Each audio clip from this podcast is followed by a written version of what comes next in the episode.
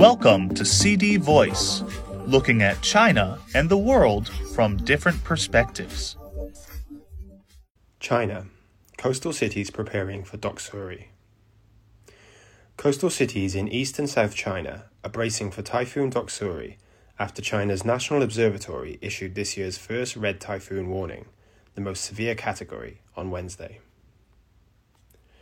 Doksuri, which is expected to slam into the coastal area between Fujian and Guangdong provinces on Friday morning, already wreaked havoc in major cities in the eastern part of Guangdong and in Fujian and Zhejiang provinces on Thursday. Some passenger trains running across the typhoon zone interprovincial coastal train services between Guangdong and Zhejiang, and some trains operating through the Yangtze River Delta cities were all suspended as of Thursday. In Fujian, which will likely be the province hardest hit by Doksuri, 183 coastal passenger ferries were halted at 10 a.m. on Thursday. Construction of 98 offshore projects has been suspended in the province, and more than 7,700 people were transferred to safety in Fuzhou, local authorities said. In Xiamen, taxis and ride hailing services have been temporarily discontinued, and cross sea channels and viaducts were expected to be closed by 10 pm on Thursday. Only emergency vehicles are allowed to operate on local roads, and outdoor gatherings have been banned to ensure the safety of people's lives and property, city authorities said.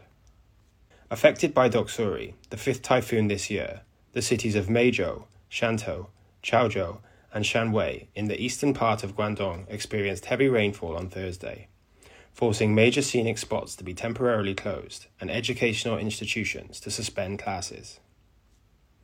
Xu Jianchun, a resident of Shantou, said it rained heavily on Thursday morning, forcing many people to stay home. I can hear the howling gale at home, he said. Many of my neighbours dare not go out to shop because of the bad weather. Guangdong's flood control, drought relief, and anti typhoon headquarters upgraded its anti typhoon emergency response to level 2 on Thursday and ordered all fishing vessels to return to shelter. The cities of Shantou, Shanwei, Meizhou, Heyuan, and Huizhou in eastern Guangdong have been ordered to prepare to cope with disasters, including flooding, mountain torrents, mudslides, and breaches, and to prevent them if possible to minimize the casualties and economic losses.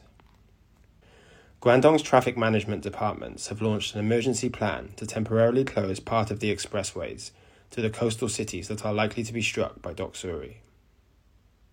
The State Flood Control and Drought Relief Headquarters dispatched four working groups to Zhejiang, Fujian, Guangdong, and Jiangxi provinces to guide local governments in their preparations for floods that may be triggered by heavy rains on Thursday, according to a media release from the Ministry of Emergency Management.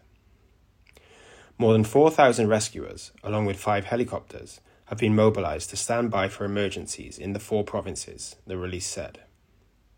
On a positive note, the heavy rainfall brought by Doksuri has helped temper the heat wave in the southern region.